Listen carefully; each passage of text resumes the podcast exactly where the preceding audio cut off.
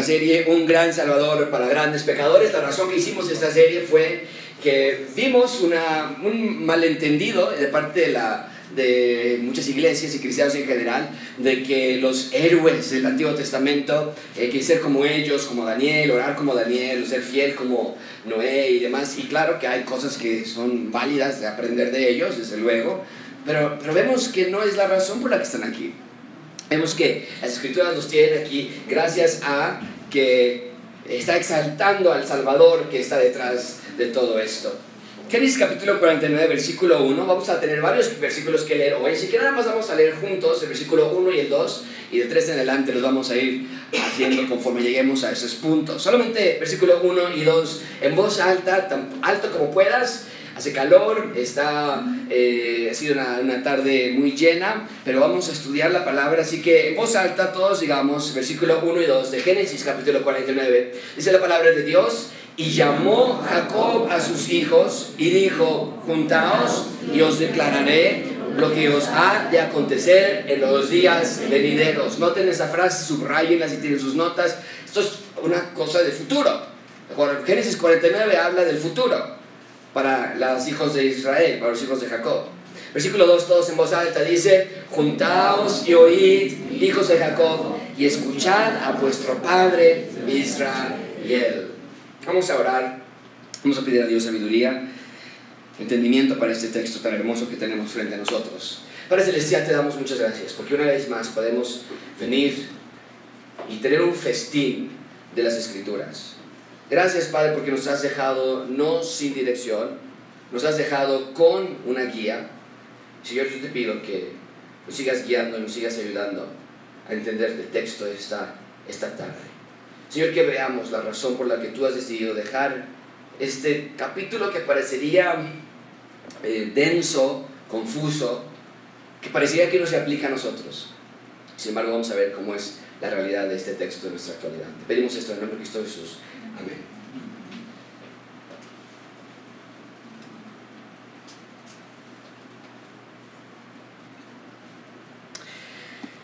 Hablar del futuro es una de las cosas más fascinantes para el ser humano. Proyecciones, sueños, imaginaciones, ideas. ¿Cómo será el mundo en 30, 50, 100 años? Algunos de nosotros vimos las películas que salieron en los años 90 eh, o de 2000, no recuerdo bien, de eh, Volviendo al Futuro. Y muchas de las cosas que salen en esa película hoy son una realidad. ¿Qué pasará con mi familia en 30 años? ¿Qué pasará con mis descendientes en, 100 años? ¿Dónde estarán? ¿Saldrá alguien notorio de nuestra familia? ¿Qué habrá pasado con nuestra casa? ¿Qué habrá pasado con nuestro terreno? ¿Con nuestras cosas? Y siempre hay una cierta incertidumbre por las cosas futuras, particularmente cuando tiene que ver con nuestra familia.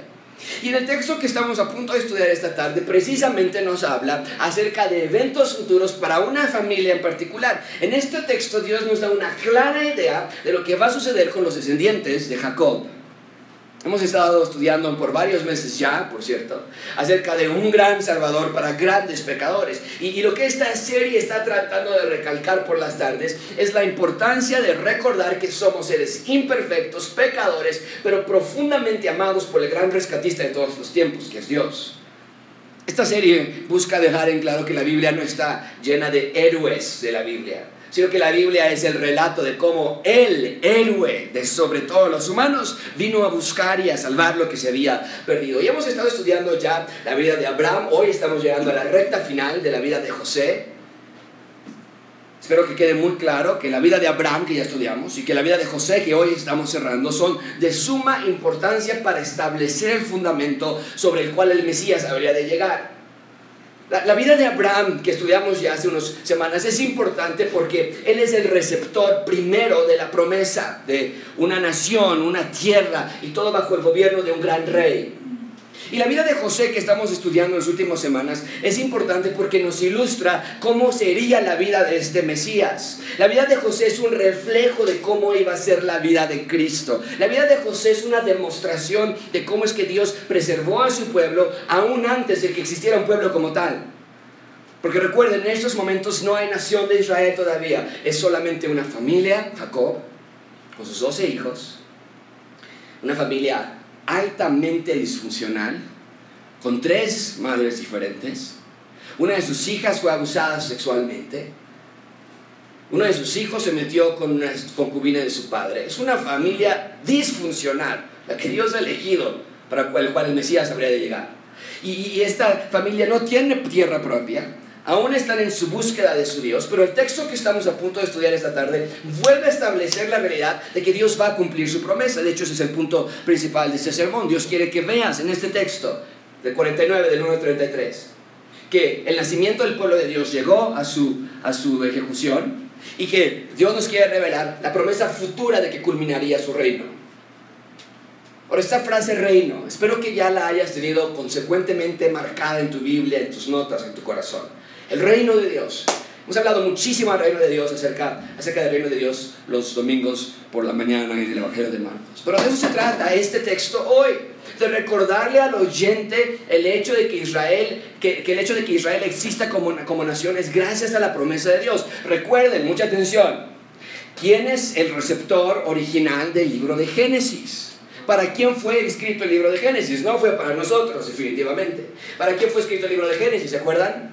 Para la segunda generación de judíos israelitas que habían salido de Egipto, habían atravesado el, el, desierto con Moisés como su líder y estaban a punto ahora de cruzar la tierra prometida. Y ellos, ella era la segunda generación, la primera generación habían muerto ya por no haber tenido fe en Dios. Y esta segunda generación está a punto de cruzar la tierra y Moisés les está dejando un testamento diciéndoles: Estamos hoy aquí gracias a la promesa de Abraham, la promesa de Isaac, la promesa a Jacob y la promesa a sus hijos. Dios va a cumplir su promesa, Dios va a preservarlos. La promesa que se le hizo a la mujer en Génesis 13 va a cumplir. Bien, ahora, con manera de contexto, la última vez que estudiamos Génesis, hace ya varias semanas, vimos cómo José eh, reconoció a sus hermanos cuando sus hermanos llegaron a él José no los odió, no les tiene rencor, sino que, le, reconoce José que fue el método por el cual Dios iba a preservar su familia. Y, recuerden que en estos momentos hay hambre en la tierra. El hecho, eh, de hecho, el punto eh, que espero que ustedes estén viendo es que de José no haber llegado a Egipto, muy probablemente Jacob y todos sus hijos hubieran muerto de hambre. Pero la llegada de José a Egipto y eventualmente su nombramiento como el segundo en la posición de gobierno de Egipto garantizaron la preservación y sobrevivencia de lo que sería eventualmente el pueblo de Israel. En este momento solamente es Jacob y sus doce hijos. Garantizó la sobrevivencia, sobrevivencia de ellos. Y en el capítulo 47 de Génesis se nos da un resumen de lo que sucedió cuando llegaron a Egipto Jacob y sus hijos. Vean ustedes mismos, está en la pantalla. Este es un resumen de lo que sucedió cuando Jacob llegó con sus hijos. Dice 47, 27. Vamos a leerlo en voz alta. Dice todos juntos, así habitó Israel en la tierra, ¿de dónde? En la tierra de Gosén. Y tomaron posesión de ella, noten esta frase, y la subrayé, y sé que aumentaron, y sé que... Ahora mucha atención con esa frase. El capítulo 47, estamos en el 49 ahorita, pero el capítulo 47, un par de capítulos atrás, nos está dando un resumen de qué pasó. Y nos está diciendo, en resumen, cuando Jacob y su familia llegaron a Egipto, se multiplicaron y aumentaron en gran manera. Ahora, esta no es la primera vez que tenemos esta frase en el libro de Génesis. ¿Alguien de ustedes puede recordar alguna frase similar en el libro de Génesis acerca de multiplicar y llenar y crecer? ¿Alguien se acuerda? Adán y Eva. Lo podemos ver en Génesis 1.27, creó Dios al hombre a su imagen, a la imagen de Dios lo creó, varón y hembra, los creó y los bendijo y les dijo, fructificad, multiplicaos, llenad la tierra. Eh, llegamos entonces a lo que estábamos leyendo hace un minuto, aumentaron, se multiplicaron, en gran manera. Es la misma frase, es la misma idea. Vemos la misma orden de parte del mismo Dios. Desde luego, en Génesis sabemos que Adán y Eva fallaron, cayeron en pecado, pero eso no quita el dedo del renglón de que Dios quería que el ser humano se multiplicara, que llenara la tierra y que Dios fuera el rey sobre de ellos. Por eso cuando llegamos a Génesis 47, dice que se aumentó y se multiplicó en gran manera podemos ver que el que hayan llegado a Egipto era parte del plan de Dios. Dios es absoluto regente, soberano del universo. Amigos, nunca algo jamás sale de la voluntad del poder de Dios. Nunca. Y el hecho de que se nos esté diciendo que en Egipto, tal vez trivialmente te parecería a ti, que sus hijos se multiplicaron, en gran manera es para conectarnos con ese propósito central de Génesis de que Dios quiere que su pueblo se multiplique, que habite la tierra, que la llene, donde ellos sean su pueblo y Él sea su Dios. Esa frase es para hacernos ver que aún después de la caída de Adán y Eva, Dios continúa con ese propósito para la humanidad. Espero que lo puedan ver ustedes en sus Biblias. Y solo como manera de conexión con el resto de la Biblia, cuando leemos en Marcos, esto lo estaba pensando hace apenas unas cuantas horas, cuando leemos en Marcos la parábola del sembrador y nos dice que la semilla del Evangelio, mucha atención con esto, es se siembra y se multiplica y da fruto o fructifica a 30, 60 y 100 por uno, es para que también veamos que aún en el Nuevo Testamento Dios tiene el mismo tema de que su nación, sus hijos, se multipliquen ahora con el mensaje del Evangelio, para adoptar más ciudadanos al reino de Dios. Entonces vemos cómo esta unión de crecer y fructificar y multiplicarse empezó con Adán y Eva, siguió con Israel y la tenemos aún en Marcos diciendo que la semilla multiplica a 30, 60 y a 100 por uno. Dios queriendo tener un pueblo donde reinar. Bien, entonces tenemos a José, Trajo a su familia a Egipto para preservarlos de la muerte inminente por falta de comida, la hambruna. Jacob, su padre, estaba feliz de ver a José. Él pensaba que estaba muerto porque ¿quién le había dicho que José había muerto años atrás? ¿Alguien se acuerda quién?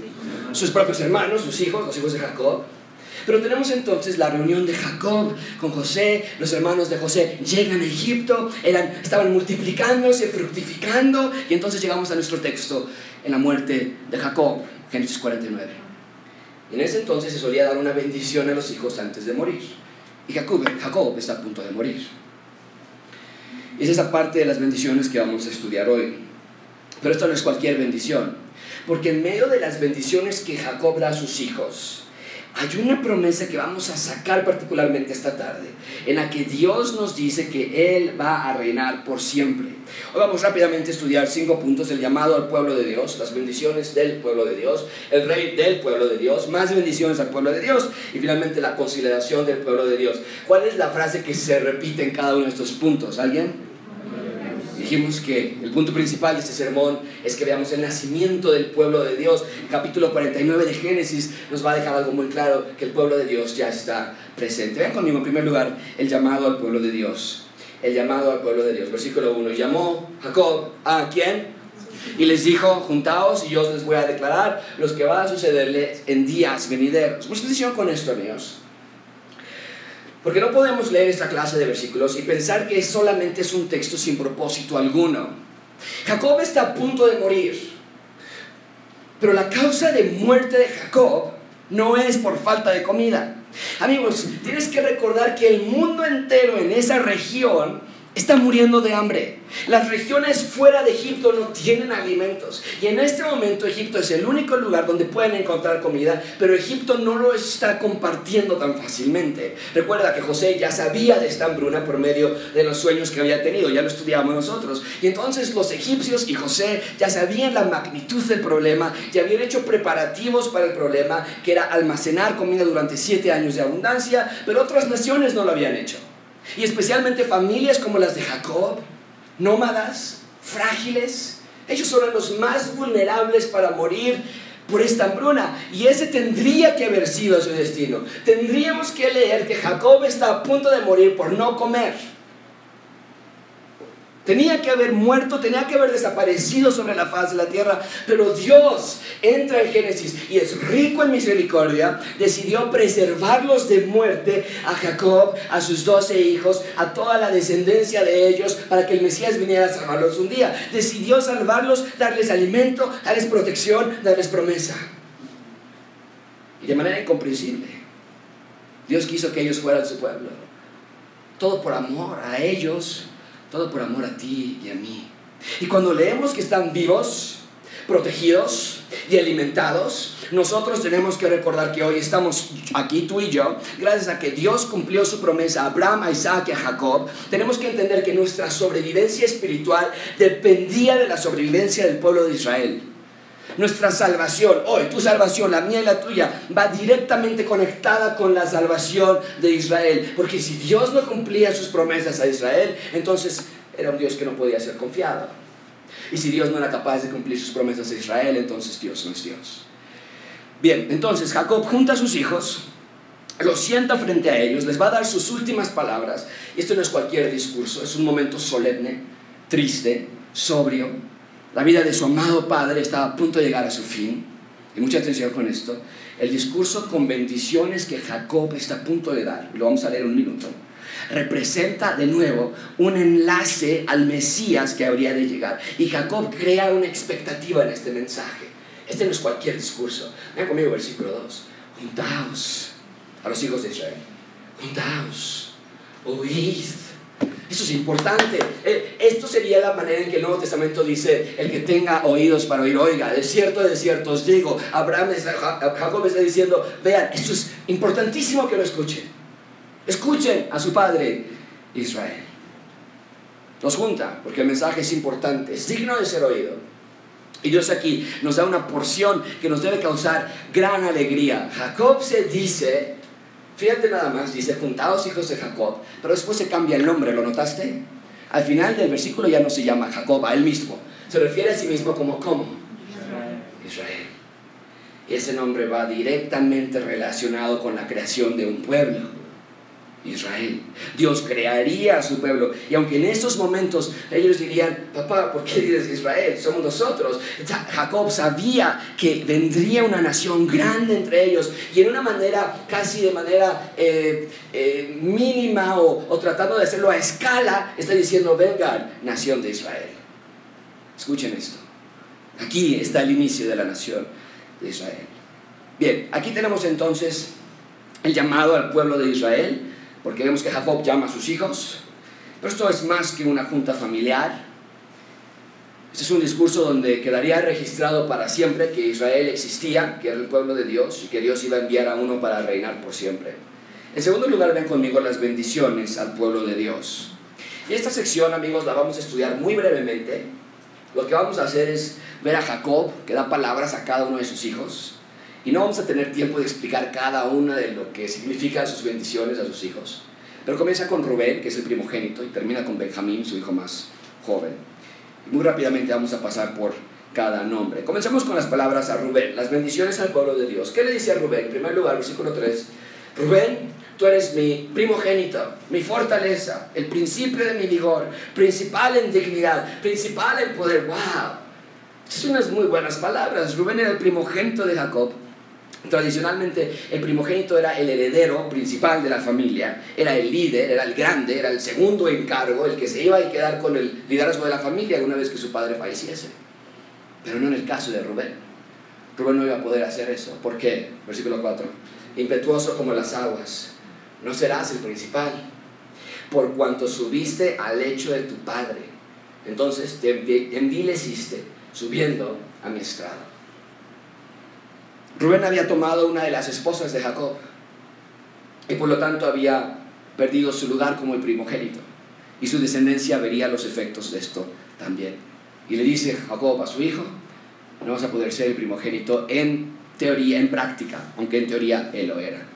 Siguientes hijos, Simeón y Leví, dice, Simeón y Leví son hermanos, armas de iniquidad, sus armas en su consejo no entre mi alma ni mi espíritu se junte en su compañía. Estas no son palabras positivas para estos dos hijos, porque en su furor, ¿qué hicieron estos dos hombres? Mataron hombres. ¡Wow! Eh, Josué, ¿eso es la familia que Dios eligió? El primogénito se metió con la esposa de su papá y sus dos hijos eran asesinos. Puedes ver la descendencia de Jacob cómo está manchada de pecado para recordarnos a cada uno de nosotros que Dios, lo que dice Pablo, no elige a lo bueno de este mundo, elige a lo vil de este mundo. Mataron hombres y en su temeridad desjarretaron toros, maldito su furor que fue fiero. son las últimas palabras de su papá a sus hijos, ¿ok? Y su ira que fue dura. Yo los apartaré en Jacob y los esparciré en Israel. Jacob dice que sus dos hijos son armas de iniquidad. ¿Por qué? Muy brevemente la historia. Ellos tenían una hermana que fue abusada y en su furor fueron a matar a todos los hombres de esa ciudad que había abusado de su hermana. Y entonces Jacob los describe como vengativos, como malos, como temerarios. Y en realidad es Dios mostrando que el pecado no es algo a la ligera.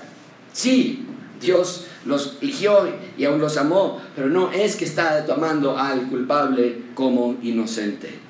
Bien, ahora, tenemos que hacer una breve pausa aquí, porque el hijo que sigue en la línea es Judá. Y Judá, recibe palabras de suma importancia y las vamos a estudiar por separado del resto de los hermanos. Cuando acabemos con Judá, nos vamos a pasar con la lista de los hermanos después. ¿ok? Vean conmigo la bendición a Judá. Al escuchar estas palabras, realmente vemos al rey del pueblo de Dios. Al rey del pueblo de Dios. Vean conmigo versículo 8. Judá, le tocan a él ahora sus palabras de bendición o de cosas que han de acontecerle. Te alabarán tus hermanos tu mano en la cerviz de tus enemigos, los hijos de tu padre se inclinarán a ti. Bien, primero comenzamos con palabras directamente dichas a Judá. Estas son bendiciones que le atañen personalmente a Judá como individuo. Recuerden, eh, yo, y hace rato platicaba con alguien de esto, yo soy un proponente de que todo en el Antiguo Testamento nos dirige, nos apunta hacia Cristo pero no todo apunta a Cristo de la misma manera. Y este es un buen ejemplo, porque parte de las palabras para Judá son simplemente eso, palabras a Judá. Y parte de las palabras que le va a dar a Judá son profecías que tienen que ver con Cristo. Pero aquí primero nos dice, está en el texto en la pantalla, lo primero que le dice es, Jacob, te van a lavar tus hermanos. Esto habla de que en términos prácticos, Judá es ahora el primogénito de Israel. Recuerde, ¿quién era el primogénito en, biológicamente? El que había nacido primero, ¿quién era? Pero él ya no iba a actuar como tal. El lugar ahora se lo está dando a Judá. Su tribu entonces siempre, nos dice el texto, iba a ser la más grande, la más prominente. Y de hecho cuando el reino de Israel se dividió en dos secciones, quedó el reino del norte que se llamó Israel y después quedó el reino del sur que se llamó Judá. Y Jacob le dice que va a ser un gran guerrero. La frase, tu mano en la cerviz de tus enemigos, los hijos de tu padre se inclinarán a ti. La cerviz es el cuello. Lo que está diciendo Jacob es que Judá, eh, como guerrero, como tribu guerrera, iba a tomar a los enemigos por su cuello, con poder, con violencia. Esto habla de autoridad, de fuerza, de control. Y entonces Judá toma notoriedad en esta sección como el hijo que va a ser el centro de la nación. Algo muy especial va a ocurrir con sus descendientes, que iba a marcar a la nación por siempre. Bien, estas son palabras reales, directas, verdaderas a Judá. Vemos la historia de Israel y se cumplieron. Judá siempre fue la, tribu más grande y la más prominente en Israel. Pero no se queda allí. Ahora el avión comienza a despegar para darnos mayor información que ya no tiene que ver con Judá solamente, ahora tiene que ver con Cristo. Vean ustedes mismos en el versículo 9 cachorro ¿qué? Okay. De la presa subiste, hijo mío, se encorvó, se echó como león, así como león viejo, quien lo despertará. Note, esto es increíble, esto es, esto es, fascinante, pero note muy rápidamente, tenemos la vida de un león, empieza con un cachorro y termina con un león, ¿cómo? Viejo. Vemos una secuencia en la vida de esta persona de la que está hablando. Aquí ya son palabras que tienen dos dimensiones. Ya no nada más está hablando de Judá, ahora lo estamos viendo en una segunda dimensión, está hablando ahora de algo o alguien más. Y la primera dimensión es obvia, dice, va a ser como un cachorro de león, chico, inofensivo, es la idea, pero va a aprender a cazar. Por eso dice que de la presa subiste, se encorvó, así como el, león cuando va a cazar, va a saltar para una presa, se encorva para que no lo vean. Aprende a cazar este león y después se va a encorvar para matar a sus presas. Y se va a hacer un, un león experto, como un león viejo. Esa es la idea de este versículo. Lo que está diciendo Jacob es, Judá, tus descendientes y tú van a ser una tribu valiente, guerrera, grande, respetada. Y vemos en la historia de Israel que en efecto así fue. Pero no pasen por alto esto. ¿Cuál figura de animal se ocupa en este versículo? ¿Cuál? León. Y el león es una figura que siempre denota, nótalo en tus, en tus, en tus Biblias o en tus apuntes, siempre denota, león, el león siempre denota realeza. En esa cultura, incluso hoy día todavía, pero en esa cultura más que nunca, cuando hablabas de león, hablabas de un rey.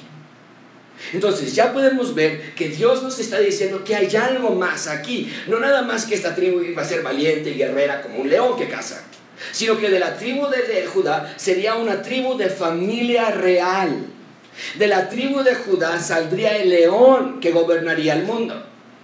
Ahora, Vamos a tener que adelantarnos unos cuantos libros de la Biblia. Y vamos a saltarnos de Génesis hasta el último libro de la Biblia. Y en Apocalipsis, cuando llegamos al final de la historia, leemos cómo termina todo y nos dice así. Uno de los ancianos me dijo, no llores, he aquí que, ¿qué dice? El león de la tribu de Judá.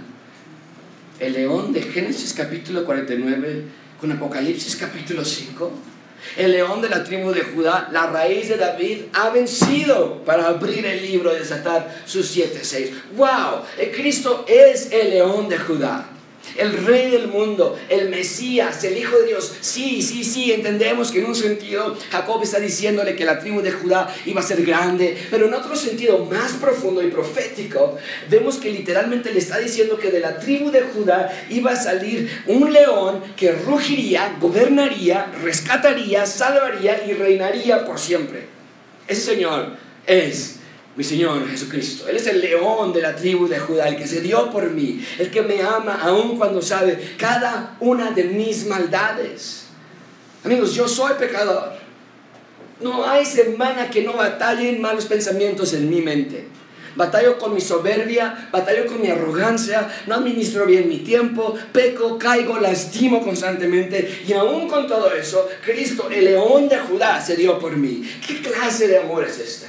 Qué misericordia que el león no me haya destruido, que el león me haya adoptado, que el león no me haya dado lo que merecía, sino que me haya dado en lugar de eso su cruz. Qué bondad que el león gobierne y que no me juzgue, que el león destruya a mi enemigo y que, me haga a mí su amigo, que el león me abrace cuando yo con mi pecado literalmente lo colgué en la cruz. Ese es el león de Judá, señores y señoras. Vino a lo suyo y lo suyo no le recibió, mas a todos los que le recibieron les dio potestad de ser hechos hijos de Dios. El león de la tribu de Judá. Y su reino no es temporal, su reino es eterno. Menos conmigo el versículo 10. No será quitado, ¿qué?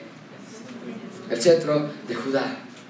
Ni el legislador de entre sus pies, hasta que venga Silo, y a él se congregarán los pueblos. Noten la duración del reino de este león. Nunca, jamás, para siempre será quitado el cetro de Judá. Él gobierna para siempre. Y ya viste que el reino de Dios no es algo que nada más encontramos en Marcos, Escuchamos del reino de Dios y pensamos en Marcos 1.15 que Cristo venía diciendo que el reino de Dios se ha acercado arrepentidos y creen en el Evangelio, pero no es así. Vemos que estamos en Génesis, es el primer libro de la Biblia y ya Dios nos está diciendo que este león va a tener un cetro y lo va a tener para siempre. Y viene el versículo, el final del versículo 10, los pueblos se le van a congregar. ¿Qué quiere decir esto? Que no puede estar haciendo referencia a Judá, a la tribu como tal porque en ningún momento de su historia Judá tuvo a las naciones y pueblos congregándose frente a él como tribu. Entonces tiene que estar haciendo referencia a alguien más, a alguien que por su poder, por su autoridad, por su realeza, las naciones vengan y se le congreguen delante de él. De nuevo, tenemos que regresar, tenemos que ir al último libro de la Biblia, Apocalipsis. No es exactamente lo que Juan vio, a las naciones congregándosele a Jesús, Vean ustedes mismos Apocalipsis 22. Después me mostró un río de agua de vida resplandeciente como cristal que salía del trono de Dios y del trono del Cordero. ¿Quién es el Cordero? Cristo. En medio de la calle de la ciudad y a uno y a otro lado del río estaba un árbol de vida que produce doce frutos, dando cada mes su fruto y las hojas del árbol eran para la sanidad de las naciones alrededor del trono del Cordero. Cristo ya vino, pero no vimos a las naciones congregándosele a su alrededor. ¿Por qué? Lo dijimos ya en Marcos, en la serie de Marcos. Porque antes de que Cristo pudiese instalar su reino plenamente, Cristo tenía que rescatar primero a sus ciudadanos del reino, tú y yo. Pero el punto es que Jacob está bendiciendo a, Judá y le está dando palabras directas a él, pero al mismo tiempo le está dando palabras que no pudieron haber estado haciendo referencia a Judá. Tenían que estar apuntándonos a alguien más. Estaban apuntándonos al gran Salvador que rescata a grandes pecadores. Amigo, permíteme hacer una pausa para rogarte esa tarde que te entregues por completo a Cristo. Dale tu vida Dale tu corazón, tus sueños, tu mente. No le sigas a media. Jóvenes, adultos, abuelos. No le sigas a medias más. No le confíes a la fuerza. No le ames fríamente. Hoy es el día que Dios te está diciendo, ve todo lo que he hecho para llegar a ti. Pasé por Abraham y después por Isaac y después por Jacob y después por Israel y por mis discípulos y por siglos y siglos y siglos hasta llegar a la delegación Tlalpan donde tú puedas ser rescatado por mí.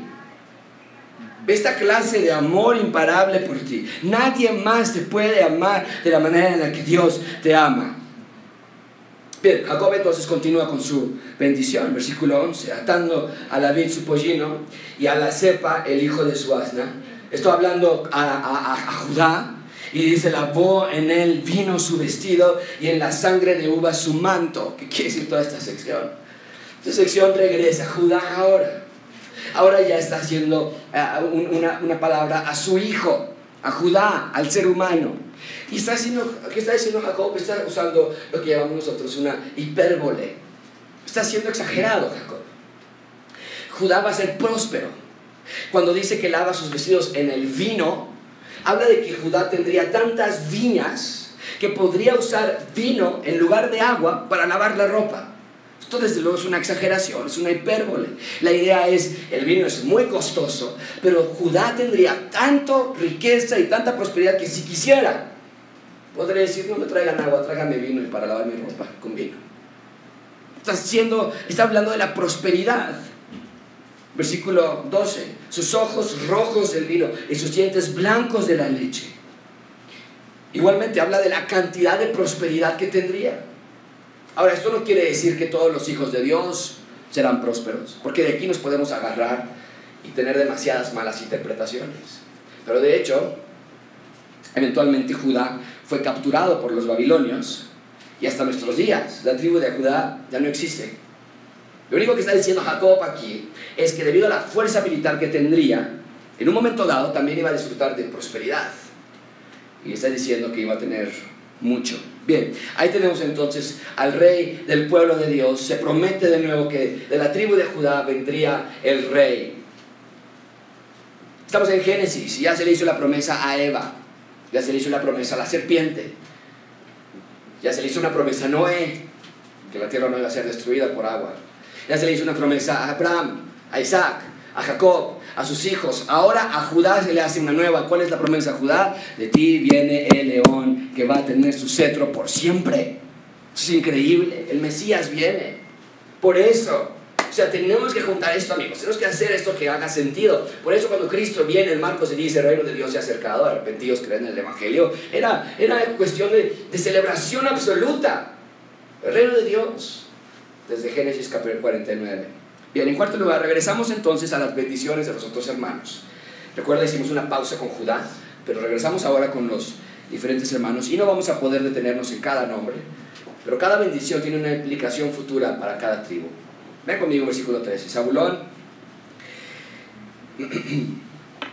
en puertos de mar habitará, será para puertos de naves, su límite hasta Sidón, eso fue para Zabulón, para Isaacar, hazlo fuerte que se recueste entre los apriscos, y vio que el descanso era bueno y que la tierra era deleitosa, bajó su hombro para llevar y sirvió en tributo. Dan va a juzgar a su pueblo como una de las tribus de Israel. Será Dan serpiente junto al camino, víbora junto a la senda, que muerde los talones del caballo y hace caer hacia atrás del jinete. Todo está hablando acerca del futuro de cada tribu primordialmente de cómo van a ser en cuestión de conquista, de pelea, en cuestión de identidad tribu, de, tribu, de tribu. Versículo 18, tu salvación esperé, oh Jehová.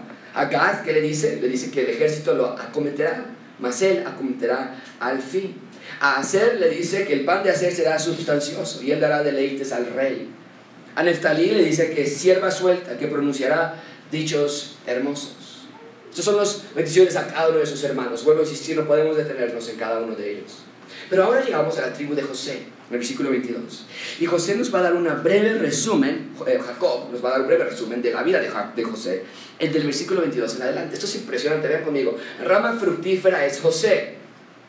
Y dijimos que José, lo dije al principio de la, de la, de la sermón, y dijimos que José es un reflejo de la vida de quién? De Cristo. Eso en atención. Bueno, Rama fructífera es José. Rama fructífera. Eh, no hablamos acerca ya de fructificarnos y multiplicarnos. Estamos hablando de que esto es, el, esto es la, la, base de Génesis, el, crear un pueblo, cuyos vástagos se extienden sobre el muro. Le causaron amargura, lo asaetearon y, lo, y le aborrecieron los arqueros. ¿A quién crees que te puede estar haciendo referencia Jacob aquí? ¿Quién le causó amargura a José? ¿Sus hermanos? Nada más sus hermanos. Después llegó a Egipto y ¿qué sucedió allá? Lo acusaron de indecencia sexual, lo asaetearon. Luego los, el, el, el, copero y el panadero se olvidaron de él. Uno murió y el otro se olvidó de él allí. E, esto está diciendo lo que ha sucedido con Jacob, con José. Versículo 24, más su arco se mantuvo poderoso y los brazos de sus manos se fortalecieron por las manos del fuerte de Jacob, por el nombre del pastor, la roca de Israel. Por eso cuando Jesucristo dice en Juan, yo soy el buen pastor, debemos conectarnos con Génesis 49, el pastor, la roca de Israel. Cuando dice Pedro, cuando dice Jesucristo a Pedro en Marcos, en Mateo 16, Marcos capítulo 9, le dice, en esa roca construiré mi iglesia. Pensamos en la roca de Israel. Vemos cómo todo se conecta. ¿Qué más le pasó a, José? Por el Dios de tu Padre, el cual te ayudará, por el Dios omnipotente, el cual te bendecirá con bendiciones de los cielos de arriba, con bendiciones del abismo que está abajo, con bendiciones de los pechos y del vientre. Ah, tiene que estar haciendo referencia a alguien más que iba a recibir toda esa clase de bendiciones. No nada más a José, pero dijimos que José representa o nos apunta hacia la vida de quién? Esa es la vida de Cristo. Iba a tener bendiciones. Las bendiciones de tu padre fueron mayores que las bendiciones de mis progenitores. Hasta el término de los collados eternos serán sobre la cabeza de José y sobre la frente de, del que fue apartado de entre sus hermanos. Mas su arco se mantuvo poderoso. Ya leímos eso, ¿verdad? Por el Dios de tu Padre, el cual te ayudará. Por el Dios omnipotente. La soberanía de Dios en la vida de José está más presente que nunca. Pero de nuevo, esta perspectiva no es que José lo logró todo, sino Dios, por el nombre del pastor de la roca de Israel, el omnipotente. Todo es gracias a Dios. Dios estuvo detrás de cada escena. Es como Jacob si nos estuviera diciendo que creen todo lo que pasó. Cada episodio en la vida de José estaba controlada por Dios. Y sabes una cosa, lo mismo sucede con tus episodios cada episodio que pasas en tu vida, tengas 15 años o 80 años, está Dios detrás controlando cada episodio. Y cuando abres ese sobre y te llegan esas malas noticias, y cuando te llegan esas, esa información que no quieres escuchar, y cuando te llegan esos problemas y esas dificultades, y tú puedes decir, Dios, ¿por qué? Tienes que recordar, no, espérame, Dios ya sabe de esto. Dios ya tiene control de esto. Dios es más bien, ¿para qué? ¿Qué quieres de mi vida? ¿Qué quieres obrar? Todo para que sea la gloria de Dios. Bien, y el último llegamos a Benjamín. Benjamín es lobo arrebatador. A la mañana comerá la presa y a la tarde repartirá los despojos. La tribu de Benjamín es de guerreros. De hecho, el primer rey de Israel, Saúl, era benjamita de la tribu de Benjamín. Se les consideraba artistas de guerra, eran expertos en armas. Bien, ahí tenemos las bendiciones del pueblo de Dios. Finalmente vean conmigo la consolidación del pueblo de Dios. Vean conmigo la consolidación del pueblo de Dios, versículo 28.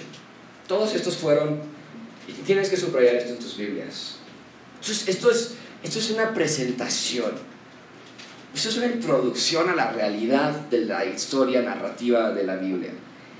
Todos estos fueron las doce tribus de Israel.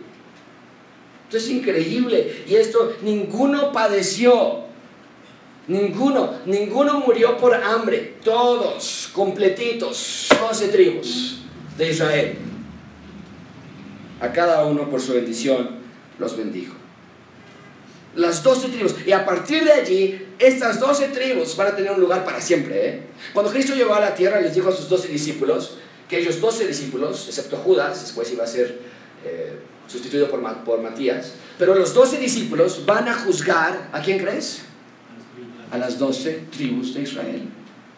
Estas doce tribus que se están consolidando aquí, vengan mis doce hijos, vengan mis doce tribus, aquí están las doce tribus de Israel. Es un término, es un concepto, es una idea que no se va a quitar jamás, nunca. Nunca. Todavía estamos esperando en un futuro que se cumpla eso.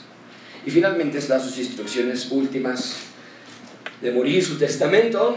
Démoslo rápidamente, les mandó luego y les dijo, yo soy, yo voy a ser reunido con mi pueblo, sepultadme con mis padres en la cueva que está en el campo de Efrón, en la cueva que está en el campo de Macpela, al oriente de Mamre, en la tierra de Canaán, la cual compró Abraham con el mismo campo de Efrón, el Eteo, por heredad de sepultura. Allí sepultaron a Sara, Abraham y a Sara su mujer. Allí sepultaron a Isaac y a Rebeca su mujer. Allí también sepulté yo a Lea. La compra del campo y de la cueva que está en él fue de los hijos de Ed. Y cuando acabó Jacob de dar mandamientos a sus hijos, encogió sus pies en la cama y expiró y fue reunido con sus padres. ¿Cómo podemos concluir este sermón, amigos? Dios quiere que veamos el nacimiento del pueblo de Dios. Aquí está. Por varios minutos pensamos, durante el tiempo de, la, de Génesis hasta este momento, por varios minutos pensamos, no se va a hacer. Es que cada evento amenaza al pueblo de Dios. Van a echar a José y lo van a matar y ya no se va a lograr. Va a haber hambre en la tierra y se van a morir de hambre. ¿Y ahora qué van a hacer? Cada evento es una amenaza al pueblo de Dios. Y cada ocasión, Dios dice, hey, yo tengo todo el control. Mi pueblo va a nacer. Y mi reino futuro, con el centro de Judá, permanente para siempre, va a llegar. Puedes ver cómo lo que estamos estudiando en Marcos se encuentra aquí en Génesis, su origen. Amigos, vean por favor que el plan de Dios no fue una ocurrencia por amor diseñó el plan perfecto para rescatar a su humanidad. Y en este texto vemos, más que nombres, vemos a Dios actuando detrás de estos nombres. Nos dijo que habría una nación y la hay. Nos dijo que habría un león y lo hubo. Y nos dice que va a regresar y lo hará. ¿Estás esperando ese regreso ansiosamente o te emociona más la premier de tu película favorita? el león de Judá regresa pronto. Y Pedro nos lo recuerda así en 2 de Pedro 3.10 el día del Señor vendrá, pero va a venir como ladrón en la noche, cuando nadie lo espera, el cual los cielos pasarán con gran estruendo. ¿Sabes qué quiere decir esta frase? Que los cielos van a pasar. Esto que ves aquí, la atmósfera, nuestro planeta Tierra va a ser destruido con gran estruendo. Esto va a ser una conmoción. El día del Señor no es cualquier cosa. Y los elementos que dice, esto no va a ser algo digno de ver, esto no va a ser algo divertido de observar. Los elementos van a ser ardiendo, van a ser desechos. Y la tierra, los cielos ya fueron destruidos en gran estruendo. La tierra y las obras que en ella hay van a ser quemadas. Ese es el reino de Dios. Va a llegar aquí. Pero Dios va a destruir todo y lo va a recrear en un nuevo Génesis, un nuevo origen, el león de Judá. Así que escuchamos las palabras de Pablo, que nos insiste estar firmes y constantes, creciendo en la obra del Señor siempre, sabiendo que vuestro trabajo en el Señor no es en vano. ¿Por qué haces iglesia en casa? Cuando es más fácil ver una película. ¿Por qué no respondes a tu esposa enojado y frustrado como se la merece ella? ¿Por qué no le das una cachetada a tu esposo cuando está haciendo tonterías? Porque estamos esperando el reino de Dios. Y cada cosa que estamos haciendo en el trabajo del Señor no es en vano. El león de Judá regresa como ladrón en la noche. ¿Qué estamos haciendo nosotros? Esperando su llamada, esperando su llegada. Vamos a orar.